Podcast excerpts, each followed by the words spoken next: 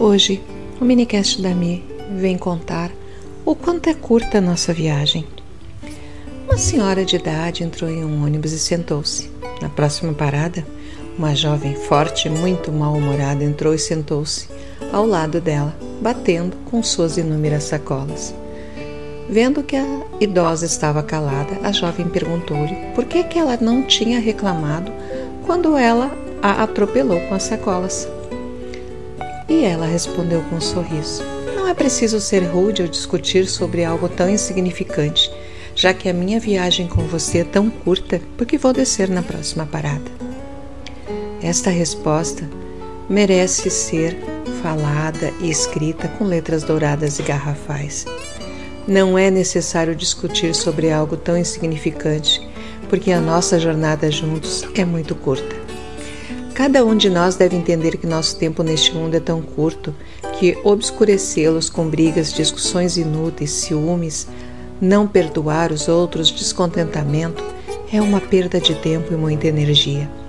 Se alguém partiu seu coração, fique calmo, a jornada é muito curta.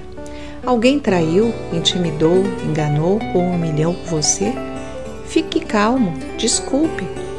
A jornada continua sendo muito curta. Alguém te insultou sem motivo? Ignore.